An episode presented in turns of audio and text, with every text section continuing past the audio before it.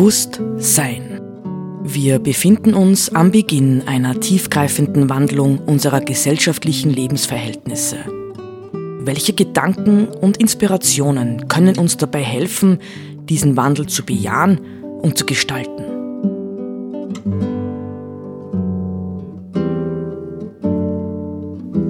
Eine Sendung von Roland Steidl.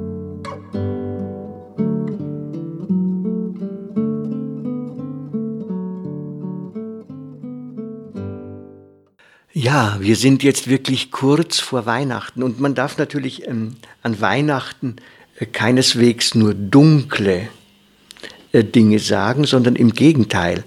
Weihnachten ist ja das Fest des Lichts. Übrigens nicht nur in der christlichen Religion, sondern auch im Hinduismus. Überall werden Lichterfeste gefeiert.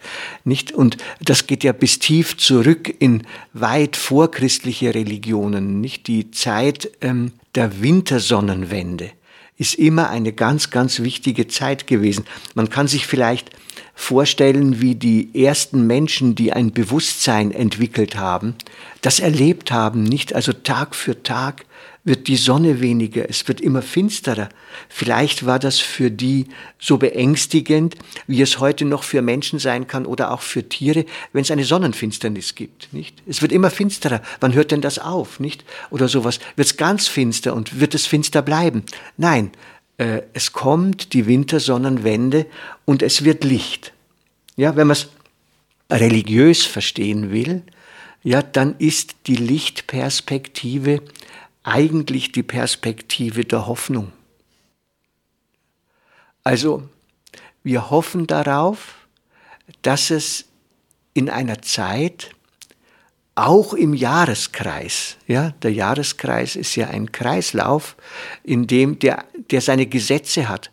Und mittlerweile kennen wir die Gesetze natürlich auch gut. Wir hoffen darauf, dass auf eine Zeit der Verdunkelung das Licht langsam zurückkehrt. Und dann haben wir das Glück, das kommt ja noch dazu, nicht, dass wenn das Licht sehr stark wird und sehr heiß und sehr trocken macht, dass dann wieder die nächste Phase kommt, wo das Licht wieder abnimmt und es kühler wird und regnerisch und Schnee kommt. Also so für unsere Breiten finde ich, ist die Natur eigentlich toll eingerichtet. Aber Hoffnung ich bin ja völlig überrascht und sehr froh, in der letzten Zeit bemerke ich das, dass der Zisterzienserpater, die Zisterzienser gehören ja zu den Benediktinern, David Steindl-Rast, immer bekannter wird. Ja, er ist jetzt 1926 geboren, er ist 96 Jahre alt und geistig noch immer rege und aktiv. Er schreibt noch immer Bücher, er macht Sendungen, er wird eingeladen, nicht? Und soweit es ihm möglich ist, jetzt ist er gerade in Argentinien, soweit es ihm möglich ist, ähm, äh, kommt er den Anforderungen auch nach, obwohl er äh, merklich gebrechlicher wird. Und sein eigentliches Thema, und das muss man immer wieder benennen, sein eigentliches Thema war in den vergangenen Jahren die Dankbarkeit. Englisch Gratefulness. Nicht, er hat eine eigene äh, Website, ja, gratefulness.org äh, und sowas, wo ganz viel publiziert wird, wo er mit ganz, ganz vielen Menschen weltweit kooperiert. Aber er hat auch etwas zur Hoffnung zu sagen und äh, das wird mir immer wichtiger, nicht seine Sicht von Hoffnung. Er hat ähm, in einem seiner frühen Werke hat er Folgendes geschrieben. Da spricht er vom Pilger, nicht? Leben können wir verstehen als Pilgerschaft. Sind wir hier zu Hause? Haben wir eine Heimat? Haben wir einen festen Ort, über den wir verfügen können? Wir merken gerade jetzt in der Ukraine, dass das offensichtlich nicht der Fall ist. Ja? Orte, an denen wir uns beheimatet fühlen, können zerstört werden. Wir können vertrieben werden. Und das ist nichts Neues. Das ist weltweit eigentlich ständig so. Es trifft halt immer andere Leute. Wenn man an die Heimatvertriebenen nach dem Zweiten Weltkrieg denkt, äh, ja, das war gewaltig, nicht? Das war gewaltig, was da passierte. Also als Pilger, wenn man so will, das ist die positive Bezeichnung für den Vertriebenen. Ja, der, der sich entscheidet, unterwegs zu sein, der sich entscheidet, zumindest zeitweilig heimatlos zu sein, ja, und sich der Unmittelbarkeit dessen, was er erlebt, zu stellen. Als Pilger, sagt er, haben wir ein Ziel. Aber der Sinn unserer Pilgerfahrt hängt nicht davon ab, dass wir dieses Ziel erreichen. Wichtig ist, dass wir in unserer Hoffnung offen bleiben, offen für die Überraschung, denn Gott kennt unseren Weg viel besser als wir selbst. In diesem Wissen kann unser Herz Ruhe finden, auch während wir weiter wandern. Hoffnung als die Tugend des Pilgers vereinigt Stille mit Bewegung. Es ist wahr, unser erwartungsvolles Verlangen setzt uns in Bewegung. Auf einer Pilgerfahrt ist jeder Schritt das Ziel, denn das Ende geht dem Anfang voraus. Das ist natürlich ein paradoxer Gedanke, nicht dieser Schlussgedanke. Das Ende unserer Pilgerschaft, wenn wir die Pilgerschaft noch dazu vielleicht als unseren Lebensweg verstehen. Das Ende dieser Pilgerschaft geht unserer Pilgerschaft voraus, geht dem Anfang voraus. Aber der, der spannende Punkt finde ich, ähm, und wir werden uns darauf, damit dann noch ein bisschen überrasch, äh, noch ein bisschen beschäftigen müssen, ist der Punkt der Überraschung.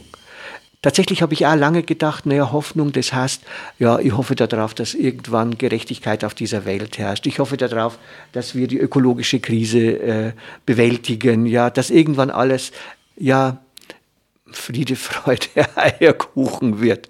Ja, ganz übel gesagt, nicht? Natürlich haben wir qualifizierte Hoffnungen, aber so wie die Dinge jetzt stehen, würde ich sagen, sind wir diesen Vorstellungen, diesen Hoffnungen, ja, von denen weiter entfernt als vor 30, 40 Jahren. Nicht? Wir zerstören weiterhin hm, Mutter Erde, wenn ich das mal so sagen darf, für unsere mehr oder weniger bedeutungsvollen Zwecke. Äh, Kriege werden nicht weniger, sondern man hat gerade zurzeit den Eindruck, äh, dass die Spannungsfelder weltweit wachsen. Nicht, wir haben keinen, keinen, auch wenig Einfluss darauf, scheinbar zunächst einmal. Ja, was passiert jetzt? Aber geben wir die Hoffnungen jetzt auf? Geben wir die Hoffnung auf? Nicht? Das ist die Frage. Oder setzen wir da drauf, und das sagt David Steindl-Rast, setzen wir da drauf, dass Hoffnung nicht heißt, wenn das und das erfüllt ist, dann ist gut, sondern es kann auch passieren, dass das nicht passiert, was wir uns erhoffen. Ja, aber dass dann dennoch die Hoffnung bleibt. Ja, die Hoffnungen können zerstört werden, aber die Hoffnung bleibt. Ich lese noch einen Text, noch ein Stück, das genau darauf Bezug nimmt, aus dem gleichen Buch von, ich glaube, es ist Fülle und Nichts. Äh, von David Steindl-Rast. Da sagt er nämlich, Hoffnungen können der Hoffnung den Weg versperren, sie aufhalten und ihre Offenheit für Überraschungen blockieren. Es macht einen gewaltigen Unterschied, worauf wir unser Schwergewicht legen, auf unsere Hoffnungen oder auf Hoffnung. Ein Mensch der Hoffnung ist reich an Hoffnungen. Aber diese Hoffnungen sagen uns nicht, ob dieser Mensch auch die Tugend der Hoffnung hat. Erst wenn alle Hoffnungen zerbrechen, zeigt es sich. Dann wird ein Mensch von Hoffnungen mit ihnen zerbrechen. Ein Mensch der Hoffnung jedoch hat meist schon ein neues Feld voll blühender Hoffnungen, kaum dass sich der Sturm gelegt hat. Hoffnungen beschleunigen nicht die Ankunft des Friedens auf Erden. Das bewirkt nur die Hoffnung. Denn nur allzu leicht können wir in unseren Hoffnungen stecken bleiben. Niemand aber kann in der Hoffnung stecken bleiben. Hoffnung befreit. Zuerst von den Fesseln der Hoffnungen und dann von allen anderen Fesseln. Reine Hoffnung ist so fest in unserem Herzensgrund verankert, dass sie es sich leisten kann, ihre eigenen Hoffnungen leicht zu nehmen. Ja, das sind ungewohnte Gedanken. Nicht mehr merkt dann manchmal, wenn man äh, mit so reflektierten Leuten zu tun hat, wie Bruder David es ist, äh, merkt man, wie oberflächlich oft unser Denken ist. Nicht ähm, einfach zu unterscheiden. Hoffnungen und Hoffnung sind zwei Paar Schuhe im Grunde genommen, nicht? Und ähm, das passiert uns ja im Leben an vielen Stellen immer wieder, dass wir Hoffnungen haben, nicht? Ähm, ganz privat, ja, oder größere Hoffnungen oder wie auch immer. Und ähm, wenn diese Hoffnungen zerplatzen, nicht, was weiß ich, wenn ich die Partnerin, die ich mir wünsche, nicht bekomme, weil sie sich in einen anderen verliebt, nicht, ja, was mache ich dann? Bin ich dann in meiner Personalität zerstört? Ja, bin ich dann in Frage gestellt? Oder habe ich einen Sinnhorizont hinter mir, äh, der sagt, ja, ich will es so annehmen, nicht so wie David Steindl-Rast im ersten Text gesagt hat, äh, Gott kennt unseren Weg besser als wir selbst. Nicht? Und da kommt natürlich etwas ins Spiel. Ähm, man, ja, denken wir an diese, ach, an diese alte Dreiheit, die wir alle oft genug gehört haben, sofern wir ein bisschen christlich sozialisiert waren. Glaube, Hoffnung, Liebe. Nicht? Das sind schon die Urtugenden letztlich, denn ja, wenn die Hoffnungen, auf die ich gesetzt habe, nicht eintreten, dann ist es wahrscheinlich, dass ich zerbreche, weil ich weil mir das Vertrauen fehlt. Nicht Glaube ist ja nichts anderes als ein anderes Wort für tiefen Vertrauen, ein tiefes Vertrauen in die Welt und meinen Platz und meine Dynamik und meine Bewegung in ihr, auch wenn die Dinge nicht so laufen, wie ich es mir vorgestellt habe. Ich glaube, dass das für uns, ja, die wir heute ähm, gewohnt sind zu planen, nicht? Und unsere Planungen müssen eintreten. Und wenn die nicht eintreten, dann sind wir verzagt und verzweifelt. Eine ganz, ganz wichtige Erkenntnis wieder ist, die alten Tugenden, Glaube, Hoffnung, Liebe, sind so zentral, dass man sie eigentlich nicht rauskicken kann. Man kann nicht sagen, Gott sei Dank haben wir das ganze Kirchliche und was weiß ich, was hinter uns, ja, oder sowas, jetzt machen wir uns die Welt so, wie es uns passt. Ähm, wir sehen, ja, an den Ergebnissen, dass es nicht stimmt. Vertrauen, Hoffnung, Liebe. Ja, das sind ganz sicher drei zentrale Eckpfeiler unseres Menschseins.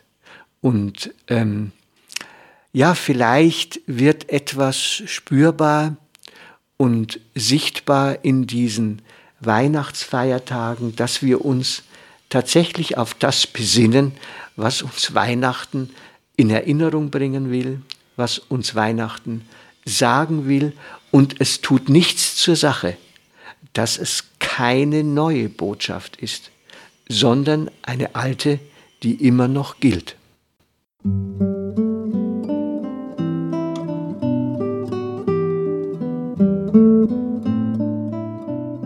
Sie hörten Bewusst Sein. Gedanken von Roland Steidl.